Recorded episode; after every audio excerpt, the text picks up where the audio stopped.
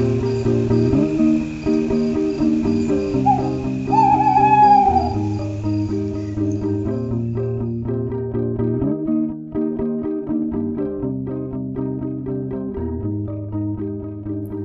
i dobrodošli u Couchpod, podcast o klimatskoj pravdi, radu i budućnosti. U ovome podcastu razgovaramo o negativnim ekološkim, ekonomskim i društvenim posljedicama našeg trenutnog načina života i rada, te koje solidarne alternative već postoje i kako ih možemo nastaviti razvijati. Ja sam Antonela i naš današnji gost je Davor Mišković koji radi u udruzi Drugo more. Drugo more je organizacija koja nastoji spojiti različite forme djelovanja, balansirajući između kulture i aktivizma, čiste umjetničke forme i socijalno angažiranog sadržaja.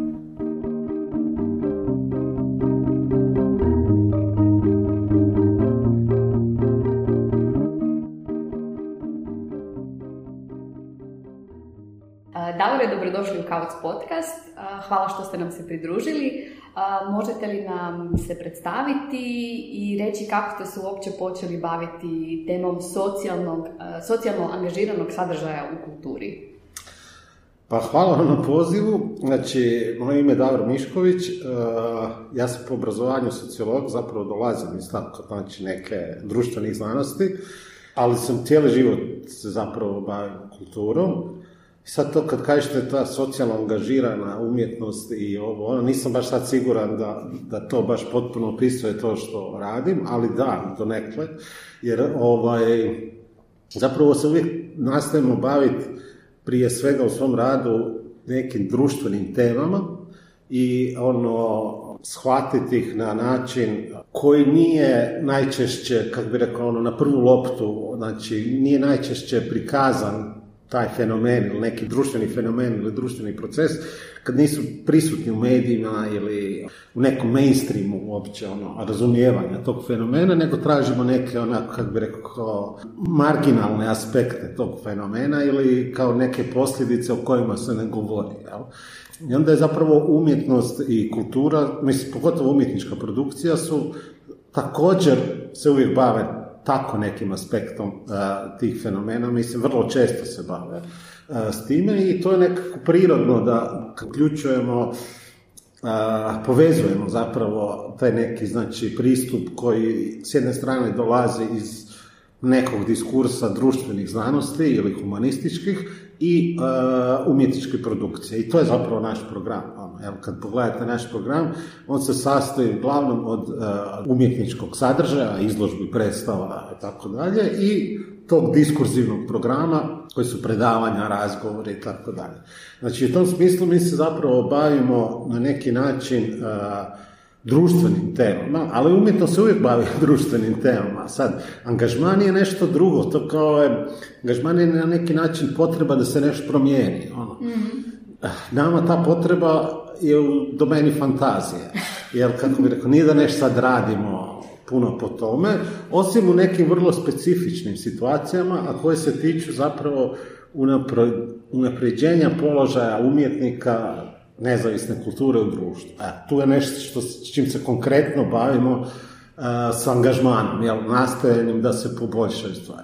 Sad kad se bavimo, nemam pojma, nekom temom umjetne inteligencije, mi tu nismo neki akter koji bi iš mogao pridonijeti nekoj društvenoj promjeni, ali mislimo da je ok na neki način prenijeti neki tip informacije ljudima, građanima, jel, o tome šta se tu događa, jer e, u takvim stvarima neka društvena promjena je, kako bi rekao to, uvjetovana poznavanjem uopće problema i s druge strane nekim alternativama Znači kako se stvari mogu na drugi način organizirati. Da, prvo mora biti uopće svijest da to postoji, onda uopće koji je to uh, problem i zapravo da postoji nekako moguće rješenje. A da, tako nekako. I ishod je neizvjestan. ovaj, da li će stvarno doći do neke promjene ili ne. Evo, to je prilike gdje smo mi. uh A možete nam reći nešto više baš uh, o udruzi Drugo more, kako i zašto je osnovana, kada, kojim se vrstama aktivnosti bavi? Pa dobro, znači udruga je osnovana 99. u Umagu. Znači, osnovao sam je ja sam grupom prijatelja. I zapravo je samo jednu stvar napravljeno u Umagu ikad, Ova, mislim to zato što sam ja došao iz Umaga u Rijeku. Aha, ovaj, jednu stvar i to je bilo neko istraživanje o potrebama građana za nekim kulturnim programom. Kad se ja preselio u Rijeku, smo nastavili to raditi i prva stvar je zapravo što je tada u Rijeci, to je početak 2000 dosta falilo, mislim, bar se meni činilo iz perspektive, sam živio u Zagrebu, prije toga, da umag neću uspoređivati, to je, ma ne, da, to je sasvim neka druga priča, ali u Zagrebu je zapravo postala već ta, kako bi rekao, bujala je ta neka alternativna, nezavisna scena i postojala je neka određena produkcija u tom smislu. E, čini mi se da je to ok u Rijeci predstaviti. I tada smo krenuli s tim nekim programom Art and Clubbing se zvao. Mhm. I to je išlo ono skoro deset godina. To je neki program koji je se sastojao od, ajmo reći, tri stvari koje su proizašle iz nekog osobnog interesa. Ono, znači, to su bila neka performansi, predstave, izložbe ili neki vizualni, kako bi rekao, događaj i muzika. Uglavnom elektronska muzika. I to, kako bi rekao, se održavalo u različitim mjestima. Ne znam, u predstave u HKD-u ili filodramatici, uglavnom u HKD-u, te klubske večeri, u, tada je bio klub Tranzistor, Gal i tako dalje. Znači, tim klubovima bi zapravo postavili i neki tip instalacije ili bi ono, ne znam, u klubu Tranzistor je bila izložba Mancea, recimo, njegovih crteža. Ili, ne znam, instalacija Daniela Kovača kad je postavio pisoare u klubu, ovako, kao u zid jedan. Znači, onak to je promijenilo kak, situaciju neku. Evo, to je način na koji smo mi to koristili. I onda je, jel, kako bi rekao, krenuli su ti, naravno, kreneš to raditi, krenu i, i potrebe za novcem, pa kreneš raditi projekte, ove kao zbiljnije, neke veće, i onda počne raditi organizacije, jer se javi potreba za administracijom, pa, i tako, ovaj, i tako se zavrtiš i to je to. I onda cijelo vrijeme kreiraju neki programi. U principu taj art and clubbing je kao bio neki nukleus iz kojeg se onda razvilo nekoliko ono programa. Jedno je moje, tvoje, naše, što je krenulo 2005. pet ili šest, nebitno sad, gdje smo krenuli zapravo raditi istu, isti format, ali tematski. Evo, prva tema je bila vlasništvo. mm I onda je to kao vlasništvo, šta je to uopće? Kome to treba. ovaj, i sto, a to je također onda krenulo. Izložba, glazbeni program, diskurzivni program se uveo i uveo se, ovaj, naravno, ono, neka predstava, znači onak kompleksni program. Podpirali. Tako, znači i svi se bave istom temom u pet dana, evo, ili četiri dana, koliko već. Nastao je onda taj jedan program koji se tada zvao Molekula, iz kojeg je nastao onda Savez udruga Molekula. To je bio program zapravo povezivanja ljudi na tadašnjoj, znači govorimo sredinom 2000 tih nezavisnoj sceni, kao što možemo zajedno raditi. Ja. Ne znam, tu su tad bile udruge koje više ne postoje, Amandla, Infoshop, Škatula, ali neke koje postoje, Prostor Plus, Film Aktiv i tako dalje. I tu se isto također počeo raditi taj neki više diskurzivni program oko toga, kako bi rekao, samo refleksije, ono, ko smo mi, šta radimo, šta nam treba, ovo, ono. I to je e, bila neka logika. Art and Clubbing smo ugasili i od tog je nastao festival Zoom, znači koji je kao posvećen live artu, što god to bilo, znači o nekoj živoj izvedbi i pokrenuli smo jedan isključivo diskurzivni program Reflex, koji je samo znači, refleksija na neki društveni proces, fenomen ili tako nešto. I ovaj, pokrenuli smo bili sa grupom umjetnika Galeriju SIZ, ali ovaj, smo odustali od toga, pa smo pokrenuli kasnije Galeriju DR. Ovaj, Galerija SIZ je bila ideja da to bude artist run galerija. Znači, to je kao bila ideja da imamo galeriju koju radimo zajedno s umjetnicima i uređujemo program. Jel? Da imaju veći udio zapravo. Pa da, da, da zapravo daju, kako bi rekao, da, da ima određeni profil koji odražava ono što oni rade kao umjetnici. Jel? Međutim, to nije baš bar se meni nije činilo tako da je išlo tom nekom smjeru, pa to kolega Lebanja Cvijanović poslije preuzo i radio sam. A mi smo osnovali drugu galeriju. I bili smo tad vodili 2000-ih fil, filmski festival koji se zove Mediteranske igre. Znači to je išlo od 2004. do negdje 2009. do kad se otvorila Art Kino. I to smo radili sa Draganom Rubešom. To su bili, znači, jednostavno, filmovi iz Mediterana, koji su isto tako nisu baš, kako bi rekao, često na programu Kina ili čega god. I to su bili arapski filmovi, italijanski, ne znam, turski, tako dalje. Radili smo neke retrospektive, imali smo neke kustose, znači osim Rubeše, ne znam, Rašu Salti iz Libanona, pa onda ona izabrala libanonske filmove i takve stvari.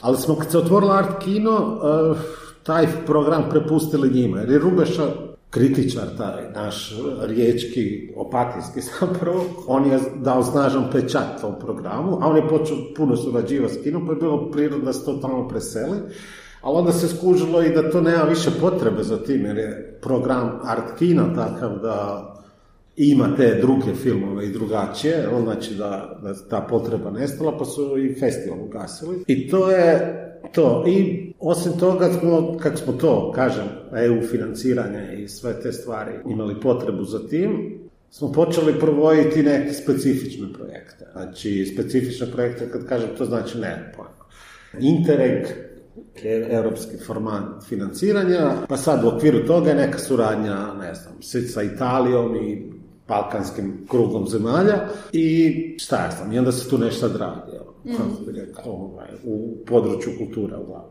Da smo se jako rano počeli financirati iz tih europskih projekata, prvih smo zapravo dobili već 2004. i od tad stalno, zapravo to nam jedino omogućava da preživimo. Bez mhm. tog, Nažalost. Pa, Ili da. na sreću. Ma ne, ono, nije ni sreća, ni žalost, naprosto je tako. Ono. A kojim se sad trenutno nekim projektima i aktivnostima bavite, koji su vam zanimljivi? Znači sad ovo, ovo što sad opisao, ovaj tip programskih nekih linija, kako da kažem, to sve postoji, ali imamo neke teme koje su nam zanimljivije i onako mislimo interesantnije, i, a i postoji prostor bavljenja njima koji neko drugi ne pokriva. Jel? Jedna je tema s kojom se već 7-8 godina bavimo, to je neki utjecaj novih tehnologija na organizaciju rada, dokolice, čega god. Zapravo ono, koji utjecaj tehnologija ima na društvo. Znači, pogotovo ova novija tehnologija, znači, koja je vezana za umjetnu inteligenciju, koja nije ni umjetna, nije ni inteligencija, ali ovaj, je u principu neki tip tehnologije koja se tako naziva. Znači, to se odnosi na, ne znam, nadzor, nadzor koji je, postoji radi marketinških potreba, pa do nadzora koji postoji radi, ne znam, policijskih potreba, recimo to tako i koji na neki način jako utječe na naše ponašanje. To je recimo jedna od tema s kojom se dosta bavimo, pa onda tu kroz taj neki, recimo, vrlo općeniti interes neke vrlo specifične teme pojavljaju kao što je nadzor, pa je bio blockchain, radili smo o blockchainu, znači bitcoinu, ne znam, poseban program, izložbe, konferencije i tako dalje. Još daleko prije nego što on postao popularan, sad bi to recimo bilo besmisleno raditi. mm Mislim, zapravo možda je bi bilo još i smislenije, ali ko zna. Naprosto smo htjeli pojasniti ljudima šta je to, čem se tu radi i kroz neki duhovit način pokazati da šta znači to proizvodnja vrijednosti iz ničega, recimo to tako, iz neke aktivnosti kao što je majnanje, jel, kao cenu gdje se razbija neki, neka šifra. Ono. Pa smo, ne znam, bilo u tim našim programima je bio mogli ste majna tako da ste lupali pečate, kužiš, bio bi spojen procesor svaki put kad bi se pečat okrenuo, bio on Naravno da je to vrlo sporo majnanje, ali je majnanje. Ili disanjem, jel, znači da kao kad samo dišete da proizvodite. Nešto to je se kasnije proteglo u, u druge neke projekte koje su bile vezane možda za produkciju, kao što je Oblomo, gdje se zapravo, to je lazy coin, jel, ovaj, gdje je zapravo napravljen umjetnik Saša Sedlaček je to radio, mi smo bili producenti za Dopolovoro, zapravo prilagodio je facial recognition software na način da prati koliko se miče lice. I što se manje miče, to je veća vrijednost, veći je skor, znači da budete što ljeniji bio cilj i onda što ste ljeniji, to ste dobijali više kojina. Znači, tako neke onog, znači, to je taj tip način na koji se mi bavimo tom temom. Osim, znači, tog, ta tehnologija koja je velika tema, mislim, to je ono neisrpno područje, ono što čim se sad isto bavimo i to smo pokrenuli prije godinu dana, tako nešto, a već smo dobili neke projekte, e, tako da ćemo s tim očito duže baviti, je tema znači, različitih strategija preživljavanja koje uključuju laganje, varanje, e, prevare i tako dalje od strane nekih marginaliziranih društvenih grupa kojima su zapriječena neka prava ili mogućnosti. Najjednostavniji primjer je migranti, jel? znači njima je zapriječeno da se kreću. I onda one prilaze različitim strategijama da se ipak kreću. Jel? Znači zaobilazeći neke administrativne kontrole, ili algoritamske režime, ono, znači, kako bi rekao, kako su sad na granicama, je dosta automatizirana ta kontrola, i onda znači oni, na primjer, razviju europski luk, jel? znači da izgledaju kao europljani da prevare algoritam. To su sad te neke različite strategije koje su prisutne. ono što ćemo sad raditi, za šta smo recimo dobili sredstvo, je da pratimo kako se te strategije pojavljuju u različitim nekim grupama koje su vrlo specifične. Znači dom za napuštenu djecu u Beloj crkvi recimo. Znači, ta djeca koja su u, u, Srbiji, jel, napuštena, znači, one su u nekom institucionalnom ono, režimu gdje im je dosta stvari uskraćeno. I oni također razvijaju neke strategije da imaju neki tinejdžerski život kao i drugi. Jel? Znači, a, a da bi to ostvarili moraju zaobići niz nekih prepreka. Pa to je jedna, recimo, vrlo specifična grupa. Ne znam, siromašne žene u Srbiji, isto tako znači koje su njihove strategije preživljavanja. Ili nemam pojma, isto tako neohipi eko komune u Francuskoj.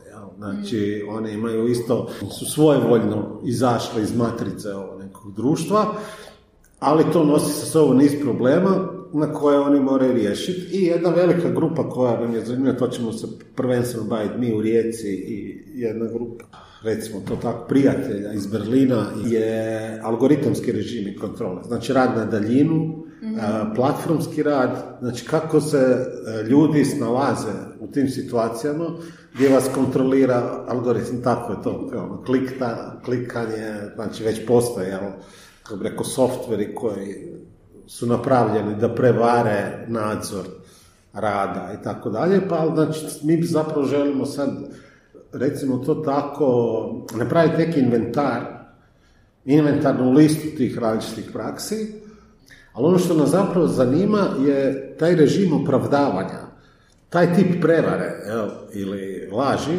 nije u tim grupama je prihvaćen kao moralno prihvatljiv. mm I postoji vrlo jak razlog zašto je tako, zato što im to omogućava nešto što oni smatraju da im je nepravedno zapriječeno ili je onak opresivno naprosto. Ono, ono dominantno društvo to smatra laži ili prevarom ili nečim, znači kriminalnim činom. I tu je vrlo onako zanimljivo kako se taj režim, e, recimo to tako, opravdavanja tih praksi stvara. To je ono zapravo što nas zanima. Ono, kako se to kako bi rekao, i u tim grupama postoji laž, prevara i tako dalje, ali to smatraju nešto drugo. Evo, ovo što oni rade, to ne smatraju tim, nego to smatraju, kako bi rekao, borbom za svoja prava, ili kako hoćete, ili tako nećemo. Znači, to je neka sad tema koja nam se čini jako zanimljiva, isto je neiscrpna. I čini nam se naprosto da je važno se s njom baviti, jer izaziva uh, uobičajeni pogled na neko, znači na neku etiku društva, i uh, pravila koja društvo uspostavlja.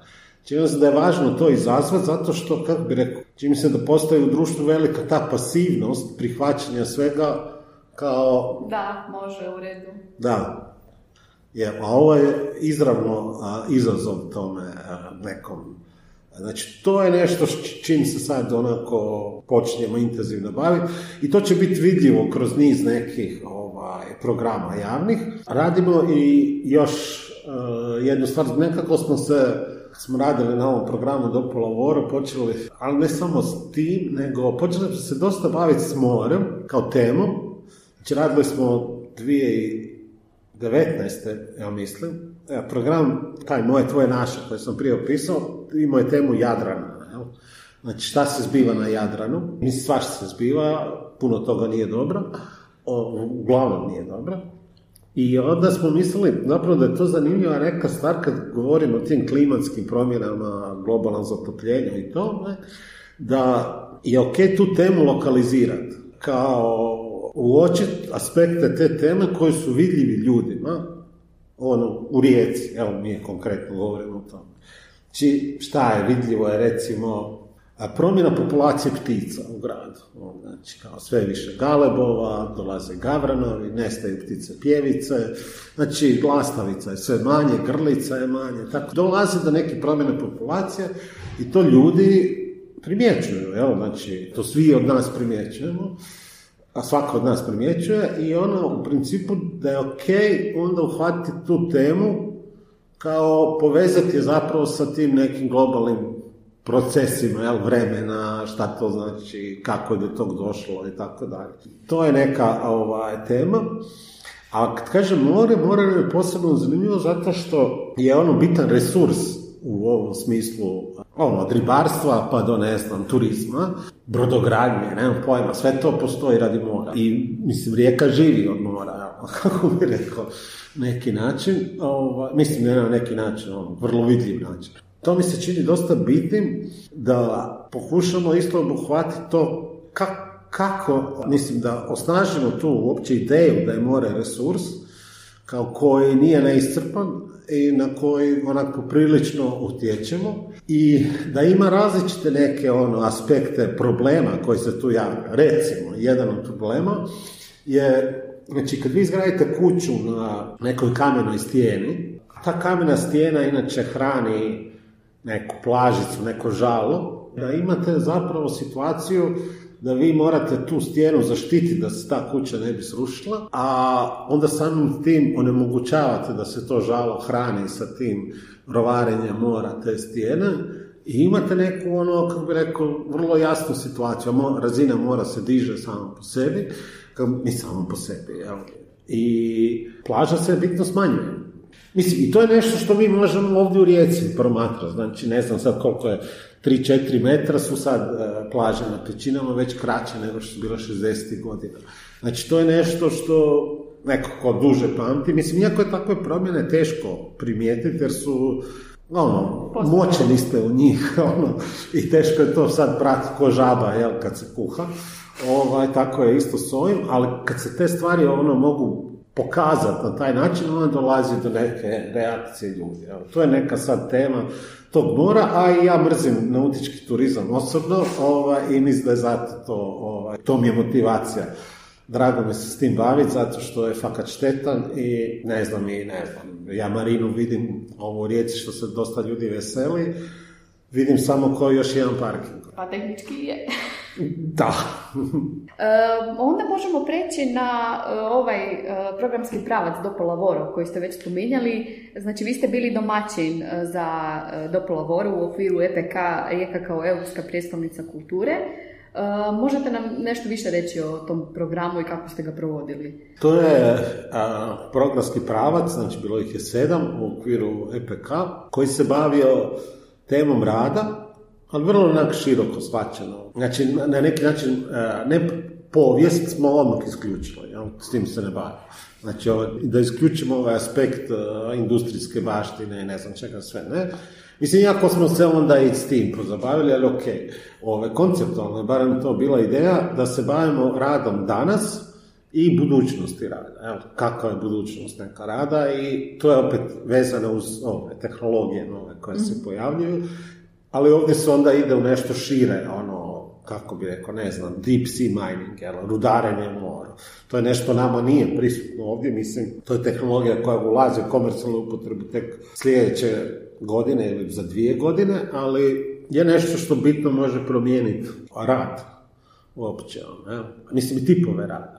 Mhm. Znači, mi smo to uzeli, na neki način smo definirali kao rad koji nije postojao do prije deset godina da nam je to ono ključno. To su znači ono, platformski radovi, radovi, znači online usluge i tako I to je neka bila tema i to smo radili u suradnji zapravo sa velikim brojem e, organizacija iz Hrvatske i inozemstva i umjetnika. Cijela programska koncepcija toga je bilo da proizvedemo puno toga i tu proizvodnju smo radili na način, kako bi rekao, da bi s umjetnicima razgovarali, ono, koji aspekt bi uhvatili i tako dalje. I ne znam, došli, ne znam, sa recimo Miljanom Babić, do toga da je njoj zanimljiva, pošto inače se bavi s tim temama, ta takozvana treća smjena. Znači, ženski rad koji mm. uh, je usmjeren na uljepšavanje. Znači, kad se žene radi potreba posla, moraju uljepšati, utjerati i tako dalje. To nas se činilo zanimljivo, iako je to postojalo vjerojatno i prije tisuću godina, ali kao uopće osvijesti taj neki moment uh, je bilo, uh, čini mi se, bitno. I uopće onaj način na koji on to zamislio kao mediji, da se stvori poseban podlista koji se distribuira uz Gloriju Glam, onako, vrlo zanimljiva jedna ideja koja je imala jako širok taj rič, ono, puno ljudi je došlo, naprosto zbog modela distribucije, uz taj časopis se distribuirao. Do ovih radova, kao što sam spomenuo, Blomo, jel, koje se bavi lazy coinom, znači tog tipa nekog majnanja kao nekog rada koji je onak toliko abstraktan ono, principu, zapravo gdje se delegira neka tehnologija da nešto odradi za vas i naravno ovi, znači različite forme automatizacije to nam se činilo dosta bitno, zato što su one također ovdje vrlo prisutne, jel, znači, ne znam, riječki ovaj, terminal, je on gotovo potpuno se automatizira, mogao bi biti više automatiziran da regulacija to omogućava. Kako bi rekao, znači tu dva softvera komuniciraju brodski i lučki i naprosto lociraju sve kontejnere koje se treba iskrcati i to se obavi ukoliko već vremena treba, ne znam, manje od minutu po kontejneru i i to samo ide. Jel? Znači, taj tip automatizacije što je nekad radilo par tisuća ljudi. Jel? Znači, to je taj neki moment znači, gdje se ta tehnologija jako vidljivo i mijenja stvarno način rada. I ono, ja znam da smo razgovarali s ljudima u Luci, na kraju to nigdje nije bilo javno, u, tu na, na Brajdici, sam rekli da je ono bitnija vještina nekoga kako zna igrat Minecraft, nego koja škola je, nego koju školu je završio. Jer to je taj tip posla, ono, s kojim će se na kraju baviti. To je taj tip interfejsa zapravo. Znači, tako na, na neki zanimljivi aspekti su došli do toga.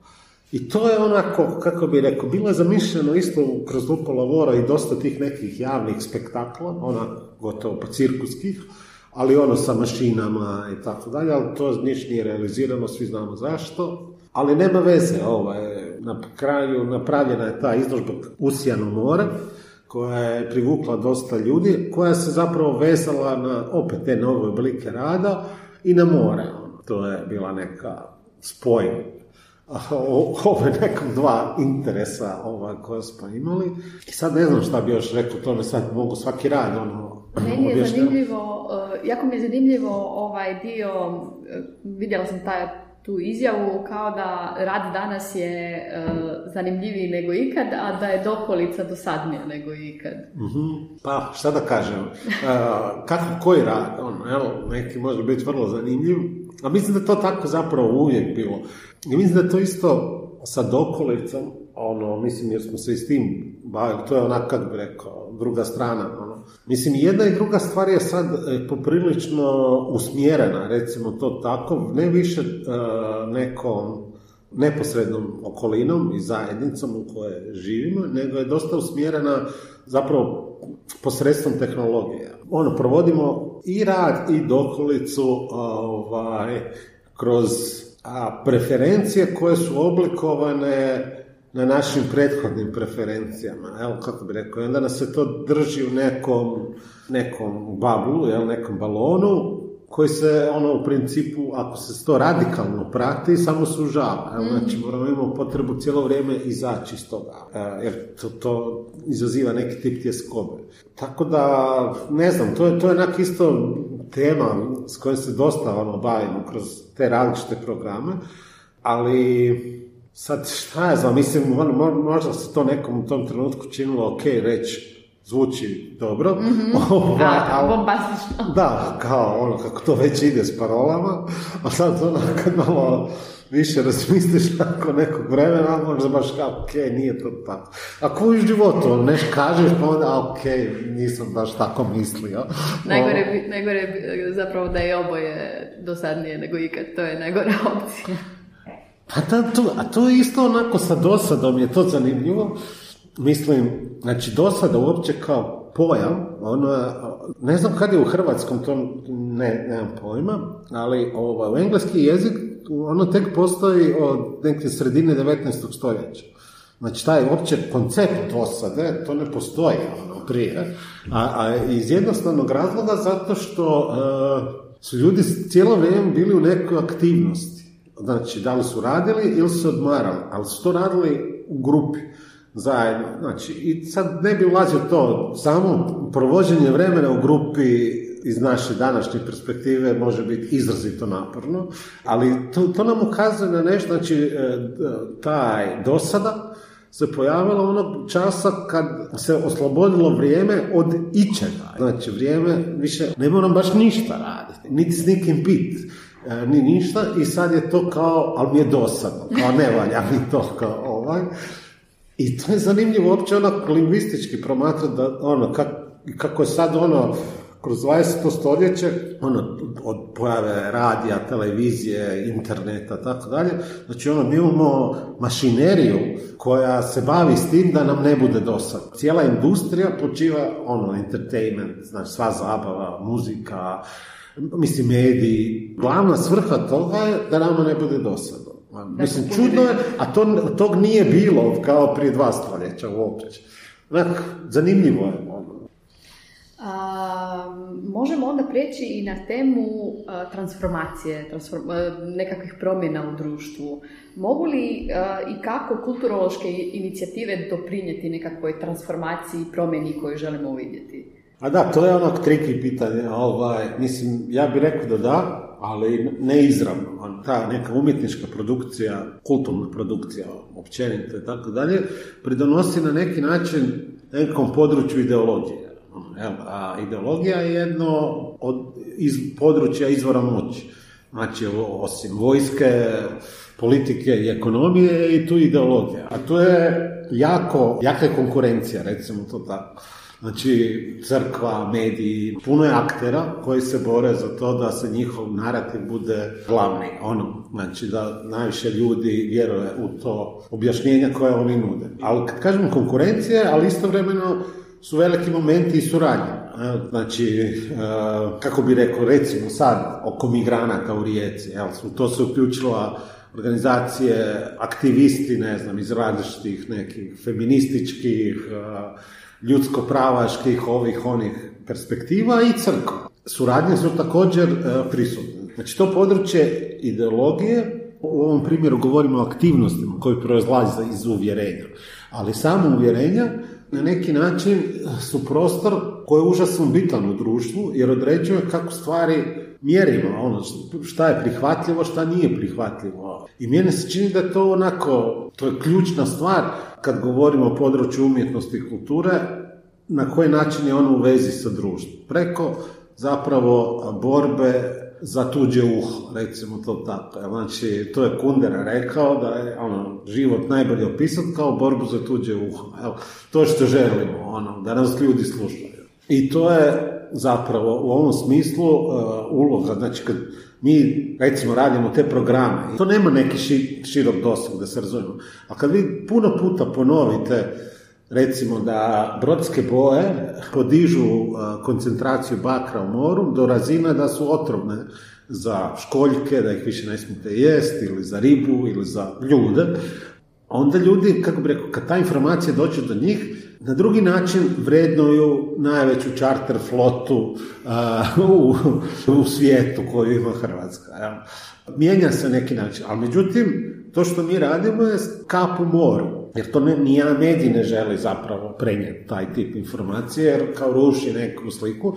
Ruši je naprosto zato što i tamo ljudi, znači koji rade u medijima, imaju neki svoj pogled na svijet, jel, neki tip ideje kako stvari trebaju biti uređene. I to je neki tip borbe za to da se, pa evo recimo, možda je najbolji primjer uopće ova zelena tranzicija. Prije 20 godina to, to je onak bilo ludilo neko, ono, kako, šta ćeš ti s tim. A ljudi to danas ozbiljno shvaćaju. Mislim, ne preozbiljno, ali već ozbiljnije nego što su prije. To je došlo do neke promjene, uopće neke paradigme kroz koje mi promatramo neke aktivnosti. Znači, ne znam, ljudi danas već i mijenjaju svoje ponašanje u odnosu na to, kao neću se voziti autom, sve više ih hoće voziti ne pa, na vlakom ili neće letiti do Berlina, nego će ići sa vlakom do tamo. Znači, to su te neki tip promjena, ono, do koji dolazi. Ne znam, mi bi po rijeci radimo vodili bicikla, ali ne da nam ovaj, konfiguracija terena. Ali nije isključeno da će rast taj pritisak, da će se, ne znam, morati ceste urediti na sasvim drugi način. Naprosto, a to zapravo proizlazi iz, iz te neke prostora jel, ideologije. Ono, ideologija, ja sad to koristim onak vrlo neprecizno taj termin, ali neke paradigme, nekog pogleda na svijet. To iz tog proizlazi. A mi, a mi, mi, mi tu radimo. I to, na to želimo djelovati. I kako onda drugo more, kako vidite nekakvu svoju ulogu u toj promjeni? Kao kap u moru. ali kap po kap? Kap po kap, ne znam šta, ali zrno po zrno je pogađa. Kao, ovaj, ja. To je na tu formu. Mislim da se stvari u tome da znači, do tog tipa promjena, nekog paradigme, to, znači nikad ne dolazi zapravo iz jedne točke, koliko god ta točka bila moćna. Mislim, osim u slučaju neke diktature, nemam pojma, pa šta ja znam, neki diktator odluči, Hitler recimo da, ne znam, židovi nisu ljudi. Znači, to je taj tip, kako bi rekao, ali čak i ta njegova odluka je bila pripremljena sa niz nekih djelovanja, jel, nekih različitih perspektiva koje su to pokušali argumentirati. Slično, na taj način kad, kad hoćete pozitivnu promjenu, koja je bila neka ono, izrazito negativna, a kad hoćete i po, pozitivno postići, također je potrebno niz nekih točaka. Znači, mi pripremamo društvo za neki tip promjene. Mislim, to ne radimo samo mi, rade naše kolege iz drugih organizacija, neki umjetnici, neki pisci, neki novinari, profesori u školama.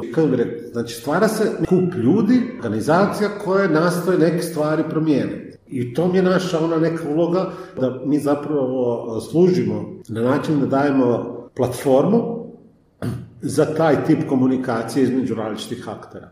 Zato na našem programu vrlo često su osim umjetnika i znanstvenici i aktivisti, znači ljudi koji dolaze iz različitih područja on, djelovanja, koje se zapravo spaja on, u neki program koji zajedno onda progovaraju neće. A e, postoje li neke, znači imate taj široki e, spektar tema i aktivnosti koje ste e, provodili i još provodite, postoje li određene teme i aktivnosti koje, koje se još niste dotakli, a kojima biste željeli baviti? Pa ima ih masu, ali kako bi rekao, ko bi se sad sa svime bavio? Jel, znači, šta ja znam, ono... Ili postoji li nešto što planirate? Pa i to isto, kako bi rekao, ma mislim, nama isto planiranje e, ne ovisi samo o našoj želji, jel, kako bi rekao ljudi koji rade, nego na neki način to je vrebanje prilike. Sad imaš puno želja, ali zapravo vrebaš priliku, ono, kužiš, ok, ove želje ću pustiti malo po strani, ovo ću sad ostvariti, jel. Znači, na tu foru ide, znači sad očito, mislim, kako smo rekli o ovom paradigmi koja se mijenja, sve više prostora ima za ove ekološke teme. Evo, znači, to sad svi, svima je to sad super, kao. E, ovaj, nama više to nije super. ali, kako bi rekao, ali, je, ali to je nešto čim ćemo se baviti, sigurno. Jer, mhm. zezam se, jer ovaj, čini mi se da je to uh, nešto što je ono, jako važno, a ima niz aspekata koji su onako bitni.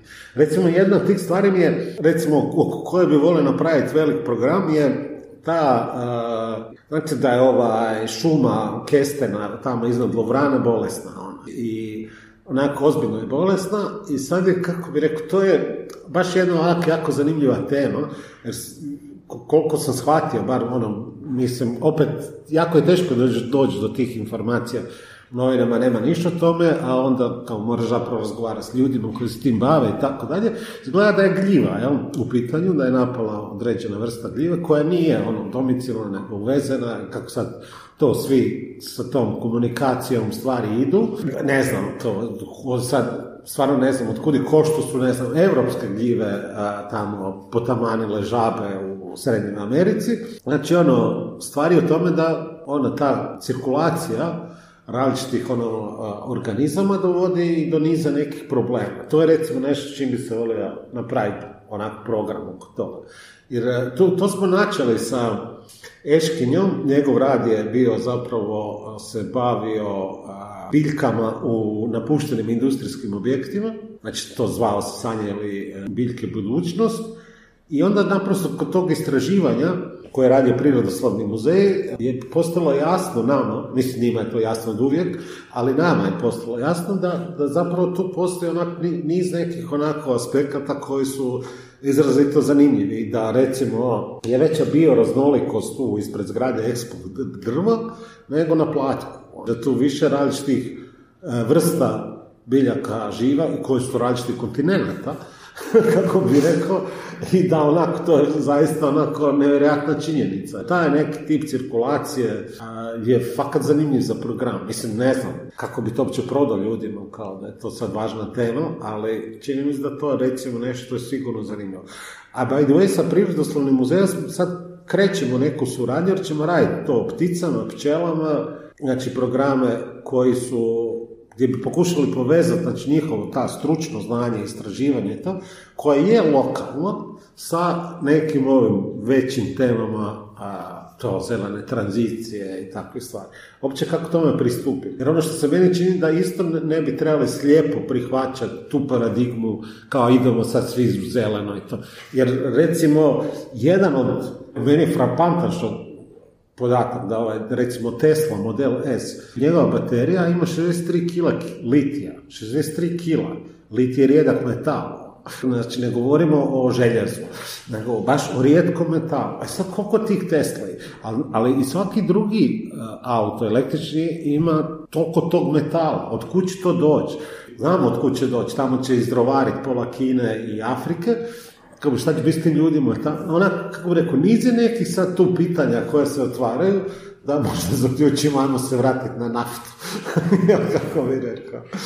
Ne znam, lupam sad, ali... Jer ima puno tih nekakvih e, lažnih rješenja koji se prodaju kao zelena. Pa da, da, ne znam, mislim koliko su to rješenja. Ono, meni je bilo super, gledao sam jedan, jednu predstavu o tom deep sea miningu, baš kao rudarenje duboko more, će to vjerojatno događati na Pacifiku, jer je ono ravna ploha koja je puna bogata je sa tim kobaltom, niklom, litijem i tako dalje, ali je duboka 4,5 km i tehnologija ono već je isprobana, to može raditi. Ali, naravno da to je ko, znači vi izrujete morsko dno, i uzmete što vam treba, a ostalo opet bacite u more. Znači, to je ta tehnologija. To što ste izrovali, izrovali ste i masu ono, nečeg što treba biti tamo. Pitanje je kako će to stvariti. Ali to, to je kao rješenje u kojem idemo. Ono, kao neka zelena tranzicija je to što kaže vozite električne auto. Meni je bilo super, ta jedna žena koja živi na tom otoku Pacifičko, je rekla vrlo jednostavnu stvar, to je predstava ja, kao, koja je dokumentarna, ono, pa su razgovori s različitim ljudima insertirani, kaže da, da njoj jasno da sad vi ne želite više ispuštati ono, CO2 i da to njima velik problem dizanje razine mora jer su oni najugroženiji, ovaj, jel, ti otoci će možda i nestati, ali kao ni ovo nije rješenje, jer ćete sad tu nama pobiti sve od čeg mi živimo, ono da bi se vozili električnim autima, da možda kao razmislite o tom da ne putujete toliko. pa mislim, kako bi rekao, jednostavno rješenje. Evo, evo, raz, zdravo razumska. Ali eto, mislim, to, to su ti neki aspekti koji, ja mislim da ok ih je zagreba. mm A sad za kraj možemo se okrenuti i ka temi budućnosti. A, kako zamišljate svijet za 50 godina? Nikako. Ovo, uopće ne zamišljam, nemam pojma. Mislim, ono, vjerojatno će biti sve isto, samo gore. I to je to. Ali mislim, možda bude bolje, da je Bože, ali nekako, šta ja znam. Zato možda će biti bolje, e, što vam daje nadu da će biti pozitivnih promjena, ne samo i negativnih? Ha, ok, znači postoji neki ono moment pozitivno. Najizazovnije. da, pa je, jako je izazovno, zato ok, ali mogu reći, mislim, znači, čini mi se da, znači, ovi mlađe generacije, kad kažem mlađe, znači, ispod 25, recimo, su zapravo jako ugroženi sa svim ovim procesima. Ali, znači, ugroženi su i na nekoj a, psihičkoj, recimo to tako, razini sa opće poremećajem pažnje i ne znam čega, ponašanja i tako dalje, zapravo gube mogućnost koncentracije, tako, tako bar kažu, nemam pojma, pa do toga da su fakat ugroženi egzistencijalno sa, ovo, ako žive pogotovo, ne znam, u Bangladešu, ovaj, sa dizanjem razine mora i ono, znači, salinizacijom plodnog područja koje im je bitno za život, znači oni su fakat ugroženi, ono, životom. I mislim, mora slijediti neki tip promjena. To je na neki način, ono, predstavlja neki pritisak. A mislim da ove evropske, uključujem i tu i Hrvatsku, generacije isto to doživljavaju. Ono, kao ne doživljavaju to više kao nešto je potpuno izvan njihovog ono, interesa, nego nešto što im je blisko, izravno to doživljava, jel, emocionalno na neki način, jel, tiče ih se. I to je nešto što može proizvesti neki tip promjena, ali ta promjena može biti pozitivna u smislu veće solidarnosti i tako dalje, a može biti negativna u smislu izgradnje zidova i ne znam, kako bi rekao, oružja, da ne znamo mi u kud smjeru će to krenuti, ono, kako, ove sadašnje elite koje vladaju, sigurno neće to zaokrenuti prema tome da pravednije raspodijele sredstva u svijetu, ali, ovaj, ali ako bude dovoljno pritiska prema tome, može to i dogoditi, ali mislim, ja sumnjam u to.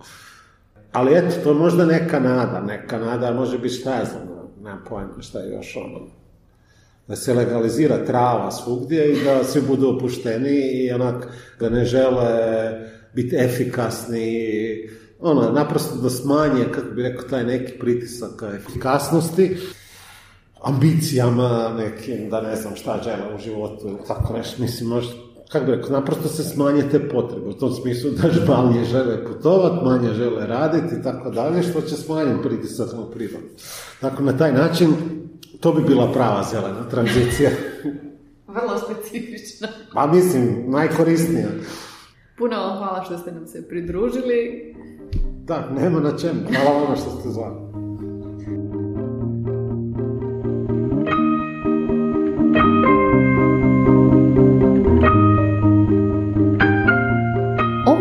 Današnji Kauc podcast.